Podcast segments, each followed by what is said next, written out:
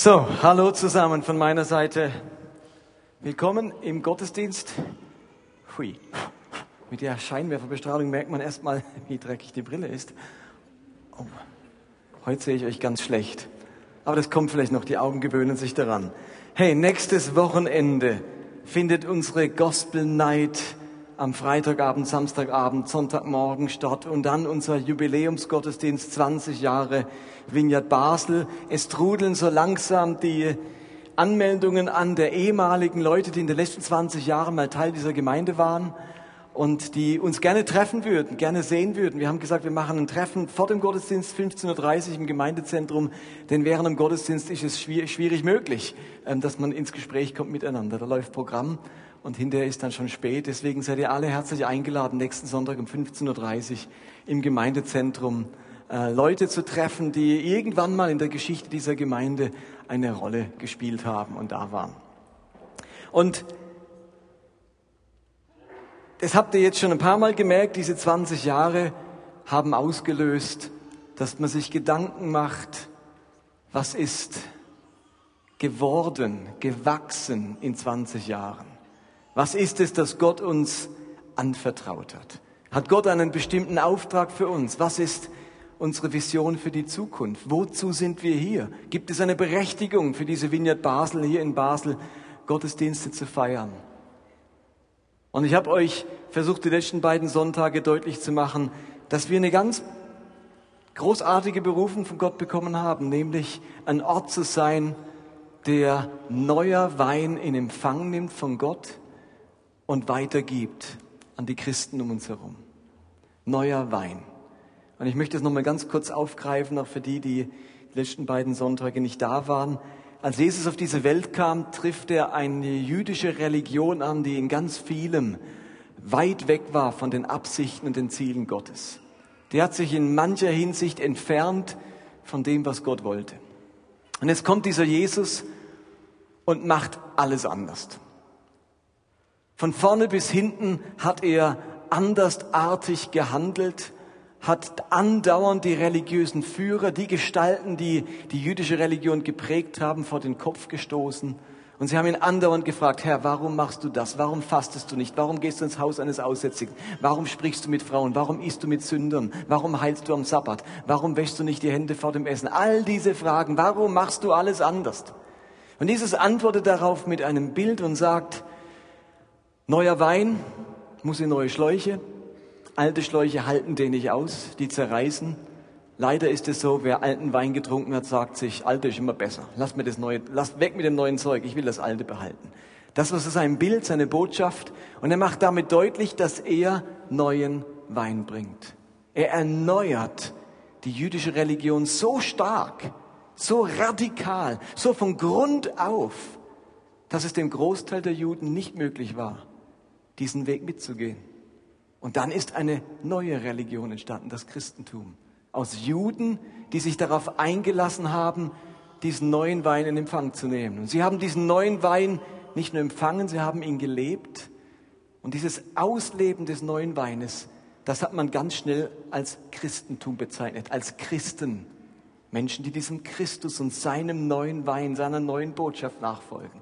Neuer Wein ist also immer wieder das Neue, das Andersartige, das das alte Strukturen, alte Formen, alte Inhalte revolutioniert, erneuert, reformiert. Und Gott macht das seit 2000 Jahren immer wieder, bringt er neuen Wein, nicht nur zu Einzelnen, zu ganz vielen. Wir haben ein paar herausragende Momente von neuem Wein. Denkt an die Mönchsbewegung, die entstanden ist im frühen dritten Jahrhundert. Oder dann ein Franz von Assisi, die Armutsbewegung. Oder dann ein Martin Luther, die Reformation, wo Gott neuen Wein, der eigentlich alter Wein ist, das ist ja insofern alt, alt bekannt, das steht ja alles in der Bibel, aber es ist neu entdeckt und damit neuer Wein. Und es kommt zur Reformation. Oder dann die Abolition in Amerika, die Befreiung der Sklaven, Abschaffung der Sklaverei. Das sind so tiefe Werte, die entstanden sind aufgrund von neuem Wein, neuen Erkenntnissen. Und ich glaube, dass das Christentum wirklich in einer Krise steckt, und sich wirklich in manchem inzwischen auch wieder entfernt hat von dem, was den Absichten und Werten Jesus entsprochen hat. Ich glaube, das Christentum braucht Korrektur, es braucht Veränderung, es braucht Erneuerung. Und angesichts unserer Gemeindebiografie, unserer Entwicklung, dem, was geworden ist in den letzten 20 Jahren, glaube ich, kann man zu Recht sagen, dass Gott uns als Gemeinde dazu berufen hat, neuen Wein in Empfang zu nehmen.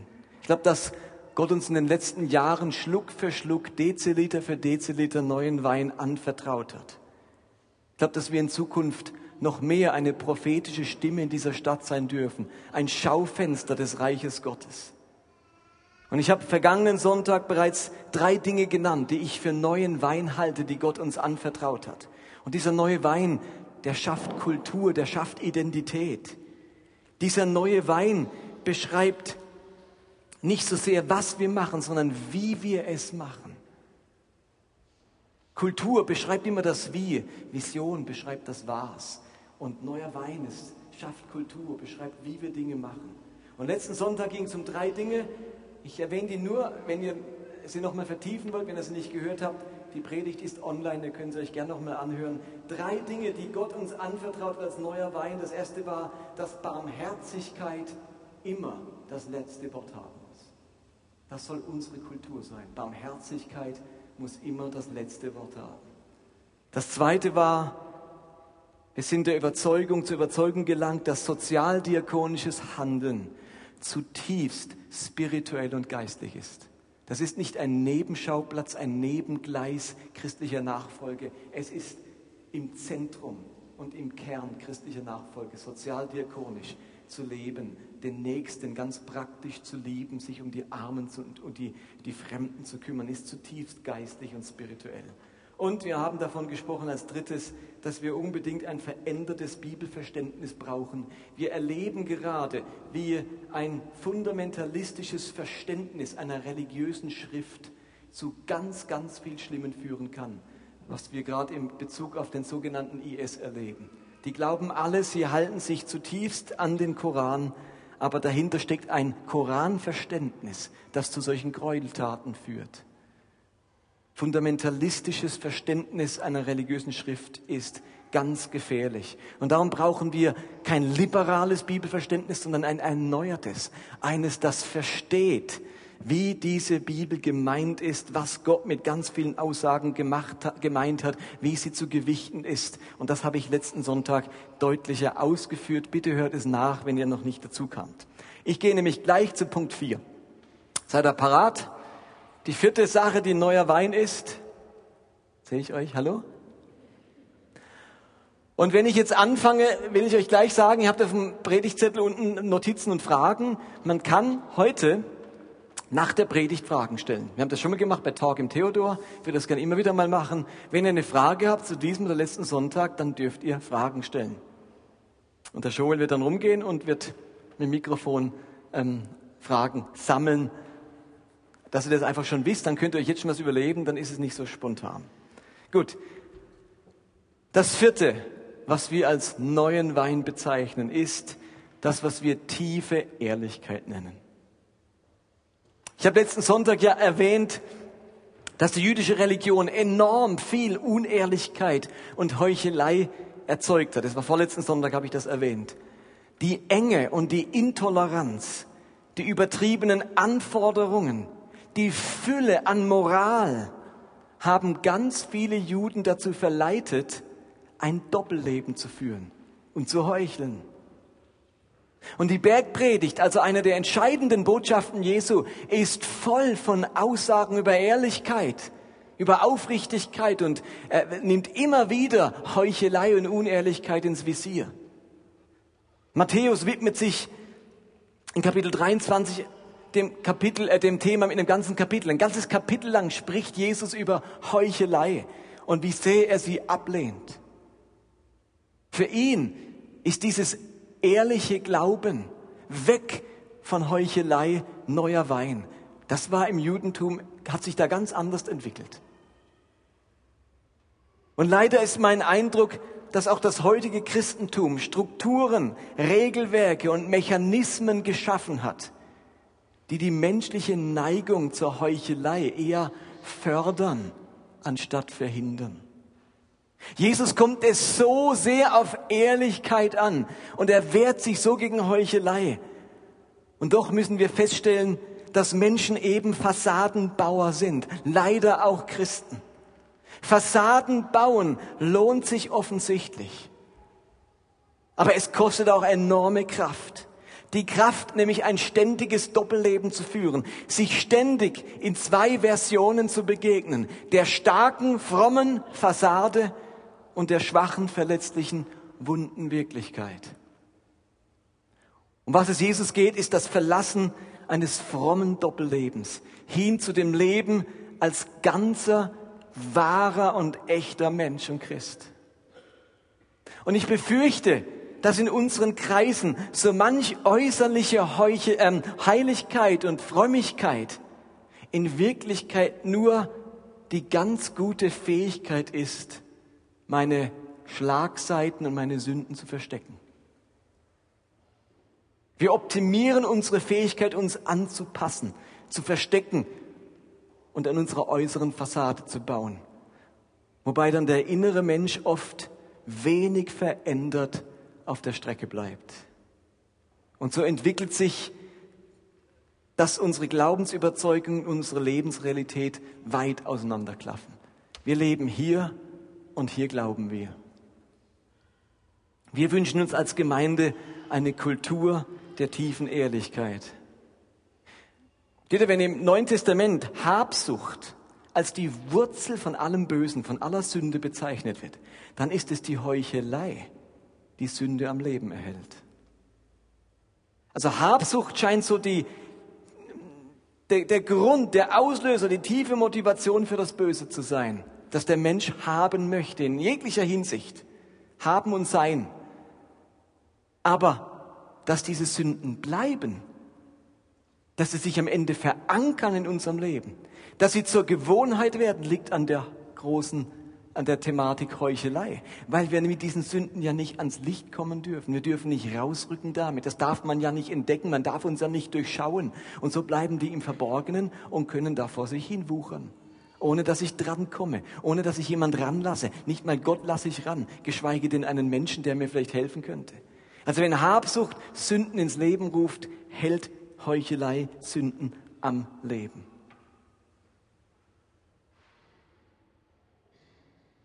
Ich glaube, nur wenn wir eine Kultur der Ehrlichkeit pflegen, dann kann die Art von Gemeinschaft unter uns entstehen, von der das Neue Testament immer wieder redet. Ein Herz und eine Seele. Füreinander da sein, Leben miteinander teilen.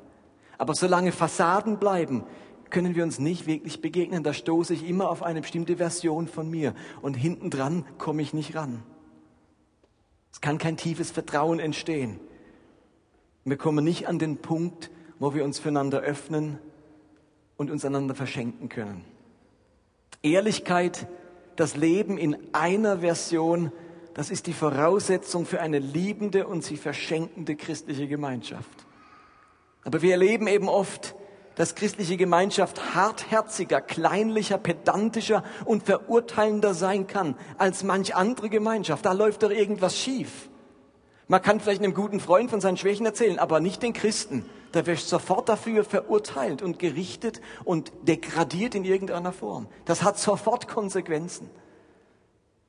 Und mir ist klar, dass Schuld Konsequenzen haben muss. Aber wir haben das so gehandhabt in so einem Mechanismus, dass man erst gar nicht dazu kommt, sich zu öffnen. Unsere christliche Welt braucht den neuen Wein der Ehrlichkeit, eine Kultur der Ehrlichkeit, damit unsere christliche Gemeinschaft wieder das Licht und Salz in der Welt sein kann, zu dem sie berufen ist. Vineyard Basel steht für eine Kultur der Ehrlichkeit. Das ist neuer Wein, an dem halten wir fest. Diese Kultur, diese Lebensweise wollen wir pflegen. Das war Nummer vier. Nummer fünf. Das nenne ich ein christozentrisches Glaubensverständnis.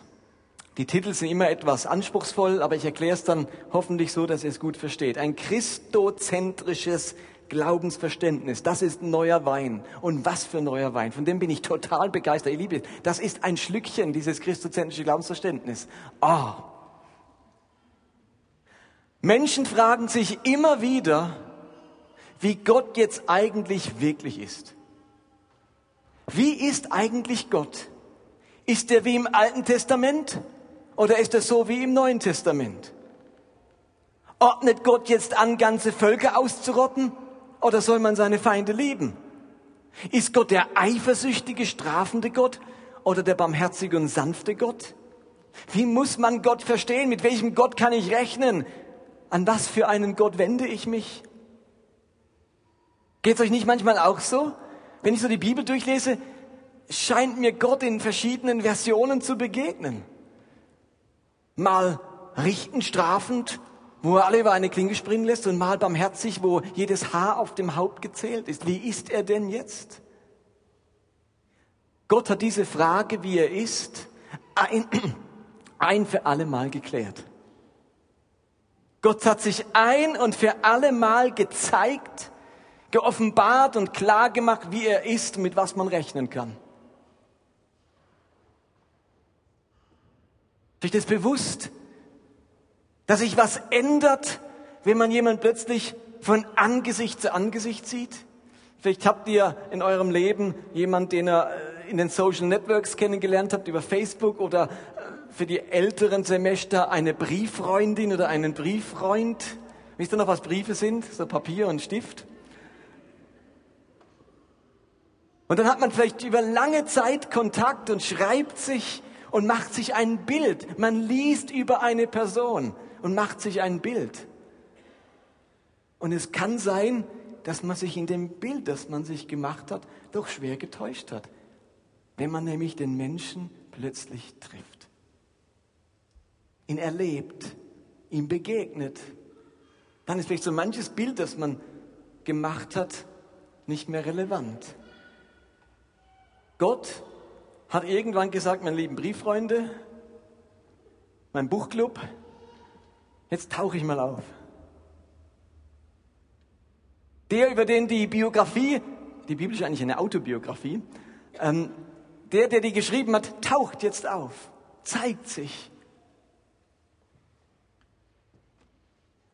Er hat ein für alle Mal klar gemacht, wie er ist, wer er ist mit was man rechnen kann und darf, nämlich in der Menschwerdung Gottes in Jesus Christus. Versteht ihr, Jesus ist die Menschwerdung Gottes. Da ist Gott Mensch geworden. Da hat nicht Gott einen geschickt, geh du mal, ich bleib hier. In, in Jesus ist Gott Mensch geworden. Gott, nicht nur sein Sohn. Gott selbst ist Mensch geworden. Und er offenbart sich als Sohn, aber da ist der eine wahre Gott Mensch geworden, Fleisch geworden. Jesus ist das vollkommene Abbild Gottes, das vollkommene Abbild. Das Spiegelbild Gottes, das unverzerrte Spiegelbild. Gottes Charakter, hört gut hin, Gottes Charakter ist immer so, wie Christus ist. Gottes Charakter ist immer so, wie Christus ist und nie anders. Was Jesus gelehrt hat, seine Geschichten, wie Jesus gehandelt hat und gelebt hat, das ist Gottes Charakter. Gott ist nie anders, als er sich in Jesus Christus gezeigt hat. Jedes andere Gottesbild lehnen wir ab. Das ist christozentrisches Glaubensverständnis. Im Hebräerbrief steht diese ganz wichtige Stelle, einer meiner Lieblingsverse. Hebräer 11, 1 bis 3. Viele Male und auf verschiedenste Weise sprach Gott in der Vergangenheit durch die Propheten zu unseren Vorfahren. Jetzt aber, am Ende der Zeit, hat er durch seinen eigenen Sohn zu uns gesprochen. Und jetzt kommt's. Er ist, dieser Jesus, das vollkommene Abbild von Gottes Herrlichkeit der unverfälschte Ausdruck seines Wesens. Jesus ist der unverfälschte Ausdruck seines Wesens. Für uns steht die Person Jesus Christus im Zentrum, im Mittelpunkt. Er ist Dreh- und Angelpunkt. Für uns ist nicht alles im Glauben und in der Bibel von gleicher Bedeutung und von gleicher Wichtigkeit. Ihr Lieben, das ist das Neue. Wir sehen und deuten alles durch Jesus Christus. Er ist unser Fokus, unsere Interpretationshilfe. Was Christus nicht tut, tut auch der Vater nicht. Und was Christus will, will auch der Vater. Christus ist Gott, ich und der Vater sind eins, nicht verschieden. Zwei Versionen des einen Gottes, nein, eins. Wir haben nicht Gott in verschiedenen Versionen. Das passiert nur, wenn Christus nicht zentral ist. Unsere einzige Version Gottes heißt Jesus Christus und dem ordnet sich alles andere unter. Und das ist das Neue. Die alle würden sagen, ja, Christus ist im Zentrum. Aber das Problem ist, Christus ist im Zentrum, aber der Fokus ist breiter und man hat auch noch dieses Bild von Gott und dieses und dieses und er ist auch noch anders. Christus ist uns Wichtigste, aber er ist auch noch anders. Und manchmal treffen wir auch auf den anderen Gott. Das ist ja nicht so wie Christus. Steht ihr das? Wir sagen, der ist im Zentrum, das Wichtigste. Aber es gibt Gott auch noch in einer anderen Version. Haha, guckst mal da oder dort in der Offenbarung und da spritzt Blut. Der Gott ist auch anders. Nicht nur wie Christus. Das sagen viele. Und wir sagen, er ist nie anders, als er sich in Christus geoffenbart hat. Er ist das vollkommene, unverfälschte Abbild des Wesens Gottes. Es gibt nicht Gott in Christus und dann noch so ein bisschen Gott nebendran, ab und zu mal. Nicht oft, aber ab und zu. Hoffentlich triffst du nicht gerade dann an, wenn er ab und zu ist.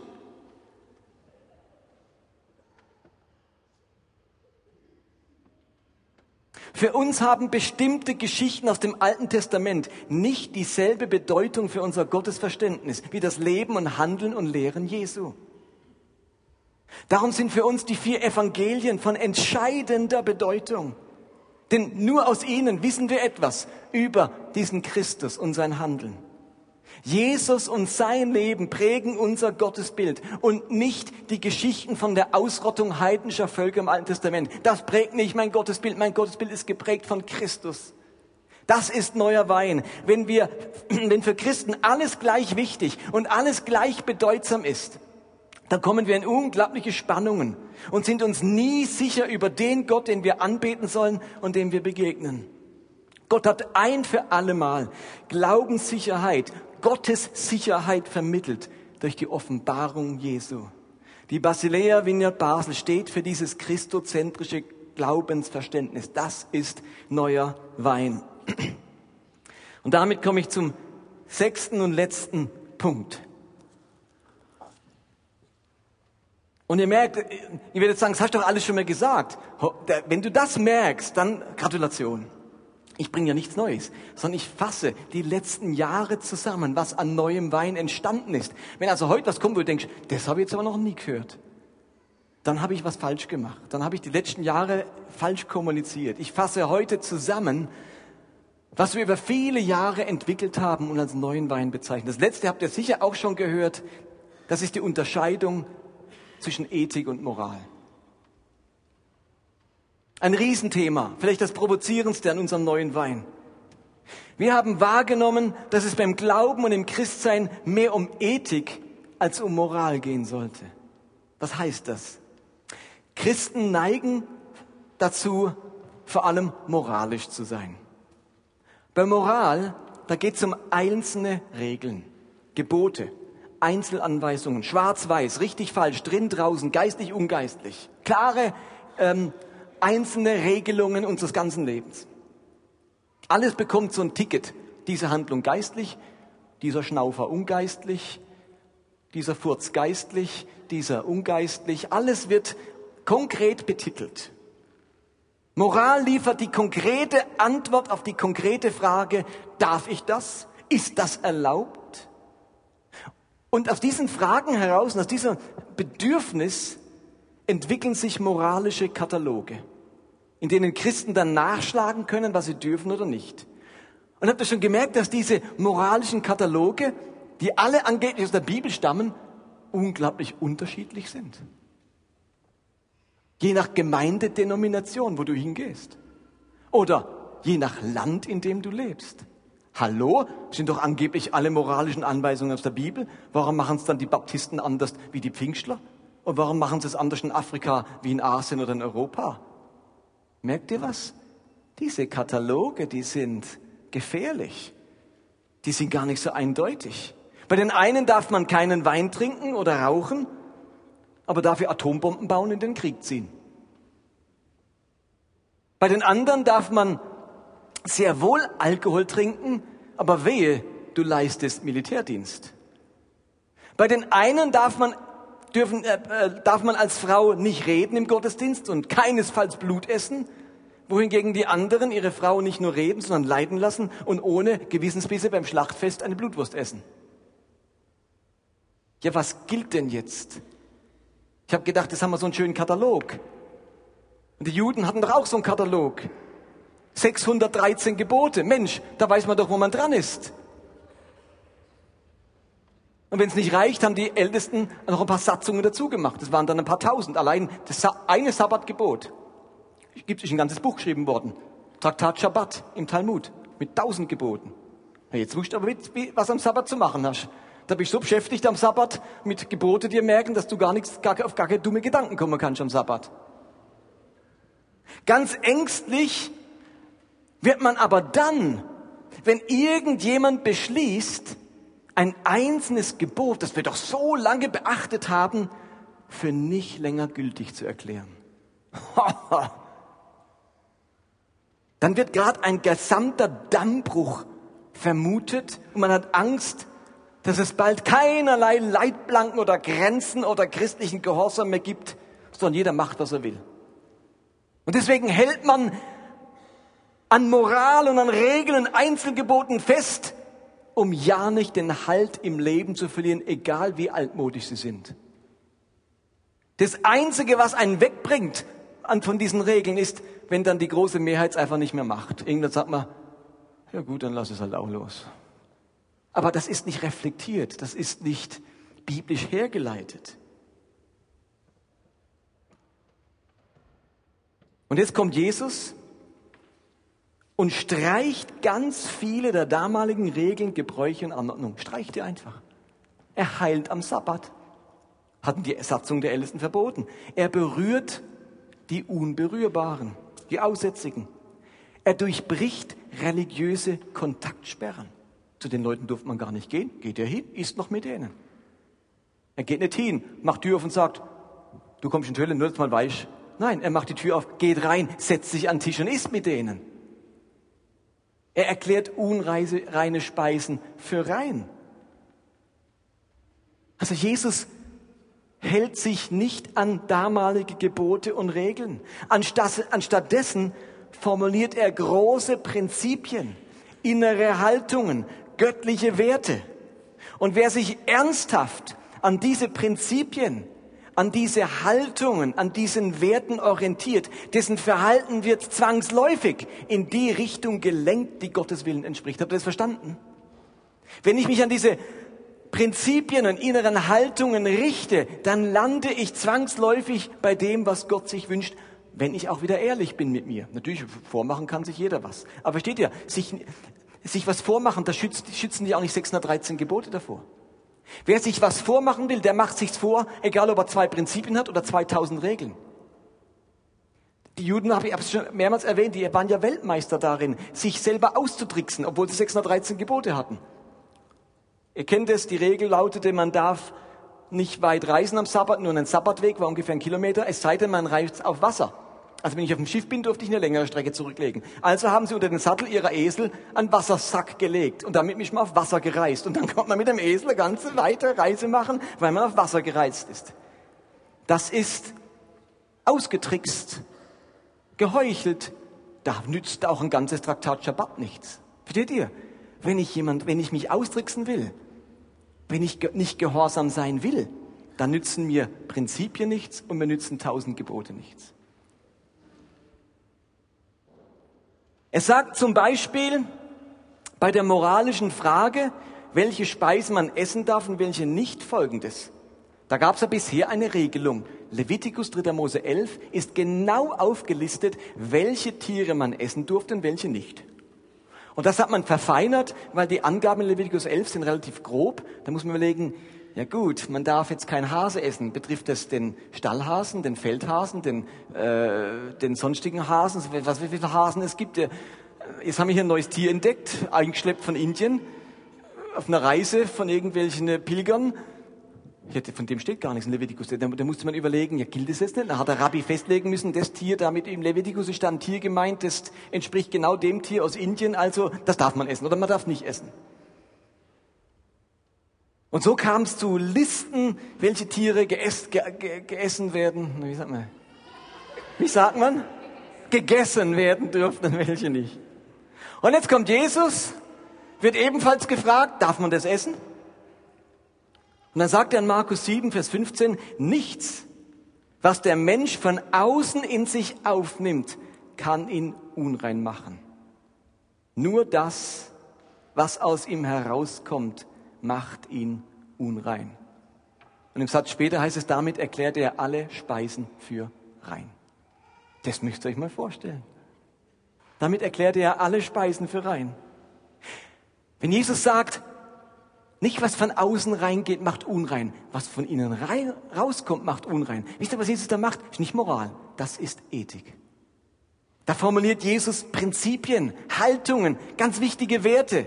Für die Juden damals war die große Frage, stammt diese Speise von Tieren mit gespaltenen Klauen oder von Tieren mit Schuppen oder von Wiederkäuern? Denn ansonsten werden, werde ich unrein.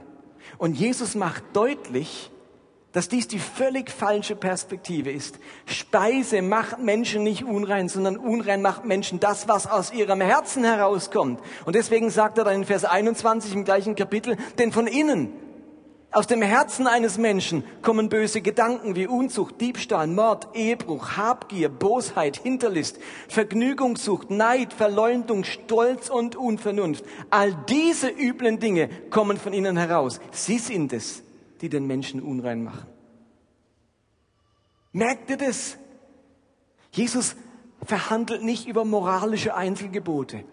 Er bringt die großen Prinzipien, was aus dem Herzen kommt. Damit ist eine ganz wichtige Regel festgelegt. Jetzt kannst du überlegen, ob dein Verhalten rechtfertigen kannst vor Gott. Was kommt denn da dabei aus dem Herzen? Was denkt denn dein Herz, während du gerade diese Handlung vollziehst? Was läuft im Herzen ab? Das ist für Jesus interessant. Für die damaligen war nur interessant, was äußerlich abläuft. Gespaltene Hufe, Hände gewaschen. Gesicht gewaschen und so weiter. Das, das ist wichtig. Und Gott sagt, oder Jesus sagt, ist überhaupt nicht wichtig. Um das geht's nicht. Was von ihnen rauskommt, das ist Ethik.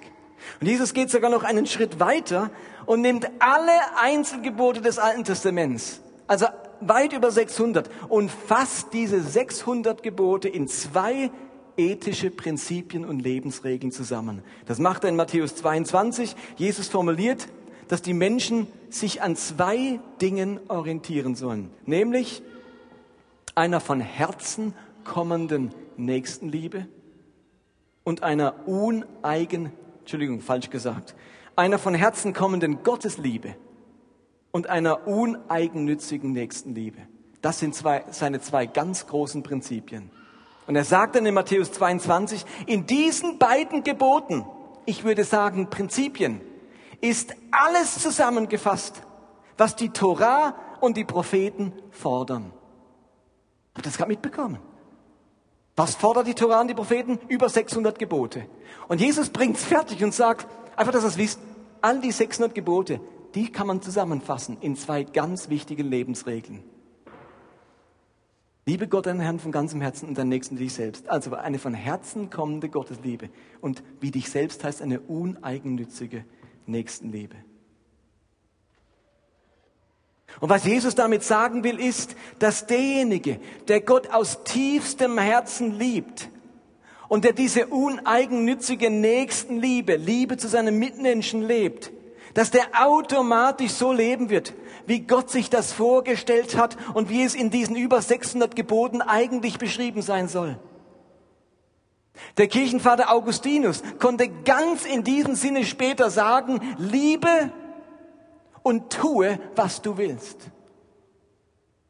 Und damit wollte er nicht sagen, dass die Menschen, die sich komplett an der Liebe als Handlungsmaxime orientieren, alle möglichen Sünden begehen dürfen. Das hat er gar nicht gesagt, sondern wer sich so an der Liebe orientiert, der braucht für sich kein weiteres Gebot. Der muss sich um kein weiteres Gebot kümmern. Denn die Liebe lenkt sein ganzes Leben auf der Straße des göttlichen Gehorsams. Versteht ihr? Die meisten, wenn sie hören, lieben, tu, was du willst, heißt, oh, das klingt ja klasse. Lieben und da kann ich machen, was ich will. Nein, nein, wenn du das Lieben ernst nimmst, wenn du wirklich liebst, dann wirst du eben nicht lügen, betrügen, die Ehe brechen und all diese Dinge machen. Denn dann liebst du nicht wirklich. Aber das ist anspruchsvoller. Als wenn ich einen Katalog habe, wo ich nachschlagen kann und, puh, steht nicht drin, habe ich jetzt Dusel gehabt. Kann ich es einfach machen? Steht nicht drin? Und Paulus greift das Ganze auch nochmal auf und schreibt dann im Römerbrief, wer den Mitmenschen liebt, Römer 13, Vers 8, wer den Mitmenschen liebt, hat alles getan, was das Gesetz fordert. Ihr kennt die Gebote. Brich nicht die Ehe, morde nicht, beraube niemand, blicke nicht begehrlich auf das, was anderen gehört. Diese Gebote und alle anderen sind in, den, in dem einen Satz zusammengefasst. Liebe deinen Mitmenschen uneigennützig wie dich selbst. Ihr Lieben, das ist Ethik. Das ist ein ganz anderes Niveau wie 613 Gebote aus der Torah und die Satzungen der Ältesten, das ist ein ganz anderes Niveau, was Jesus da bringt. Das ist Weltethik.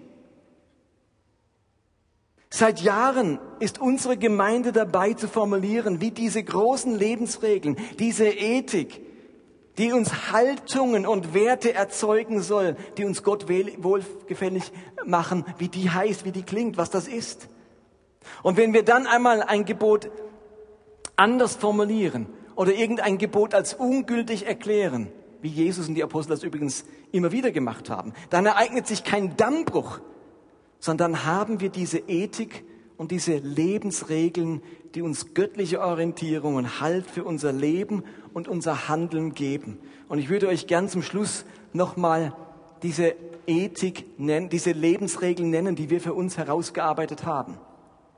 Und ich weiß, dass viele von euch gerne eindeutige Regeln und Gebote hätten, klare Anweisungen. In jeder Situation des Lebens eine klare Anweisung, was man darf und nicht darf. So eine biblische Ampel, die an jeder Kreuzung des Lebens, Entscheidungskreuzung auf grün oder auf rot springt und mir sagt, geh, bleib stehen. Aber wisst ihr was? Ich werde nicht machen, was Jesus auch nicht gemacht hat. Die Juden liebten es, jedes ihrer 613 Gebote durch weitere Regeln und Satzungen in Watte zu packen und eine Schutzmauer darum zu bilden. Aber Jesus reißt diese Mauer nieder und lenkt den Blick auf die dahinterstehende Ethik, auf die Werte, die Haltungen und die Absicht Gottes. Und jetzt gilt es, diese zu verstehen und dann selbst verantwortungsvoll zu entscheiden, was das konkret für mein Leben bedeutet im 21. Jahrhundert. In einem Zeitalter, wo wir mit so vielen Dingen konfrontiert sind, wo die Bibel überhaupt nichts dazu sagt. Und da können wir es uns nicht so einfach machen und sagen, da sagt die Bibel nichts dazu, wir sind aus dem Schneider, in unserem Katalog steht dazu nichts. Nein, sondern zum Glück haben wir, wenn wir sie haben, diese Ethik, die uns auch hilft im 21. Jahrhundert und auch noch im 30. Jahrhundert, egal wie das Leben dort aussieht, ethisch verantwortungsvoll, Gott wohlgefällig zu handeln und zu entscheiden.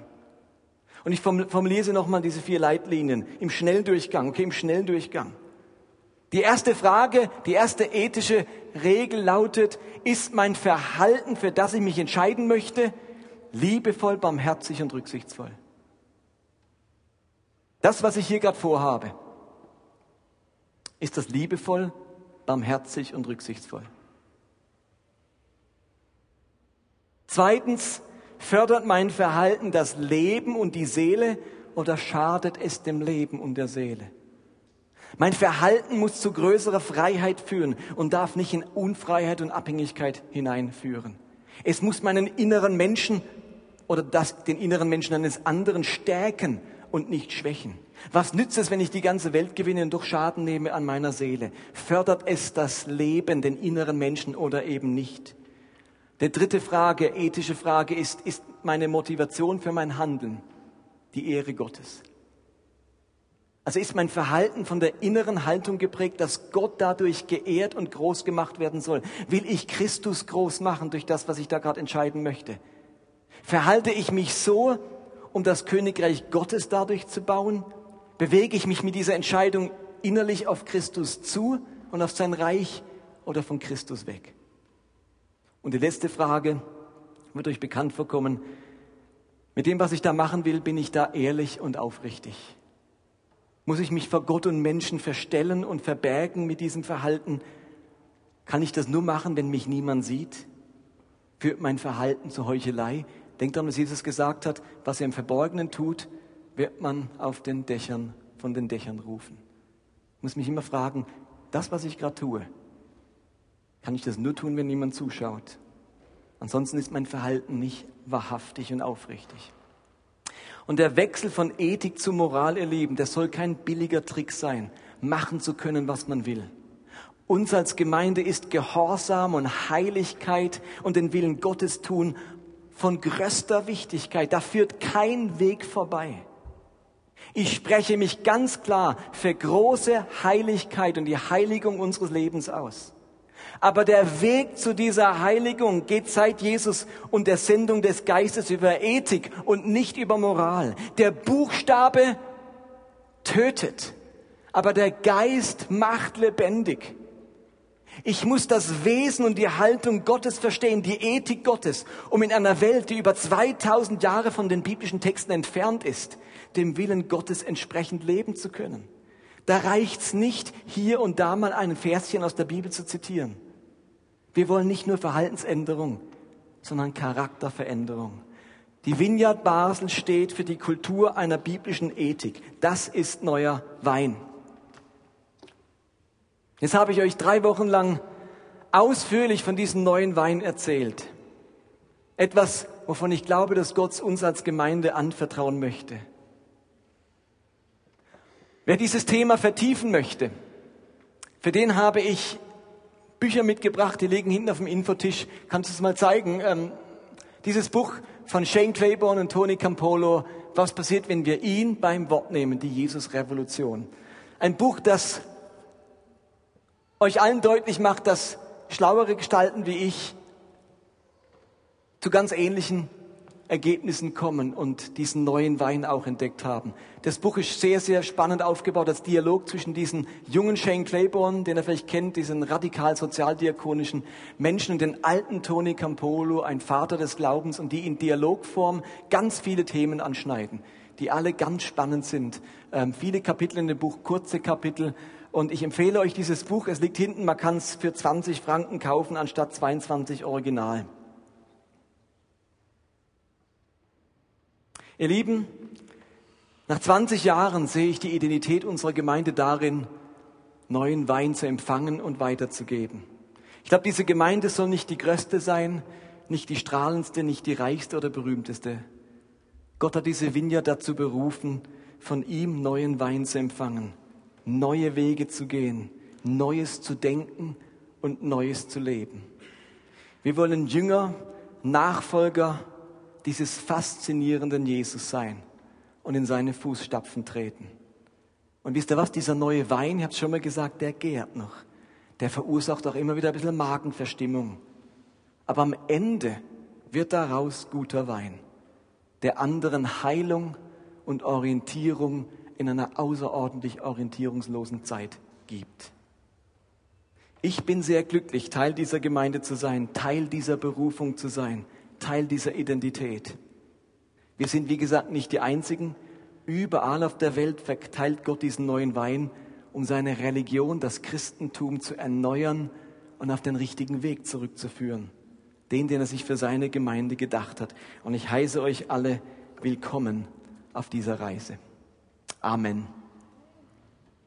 Amen.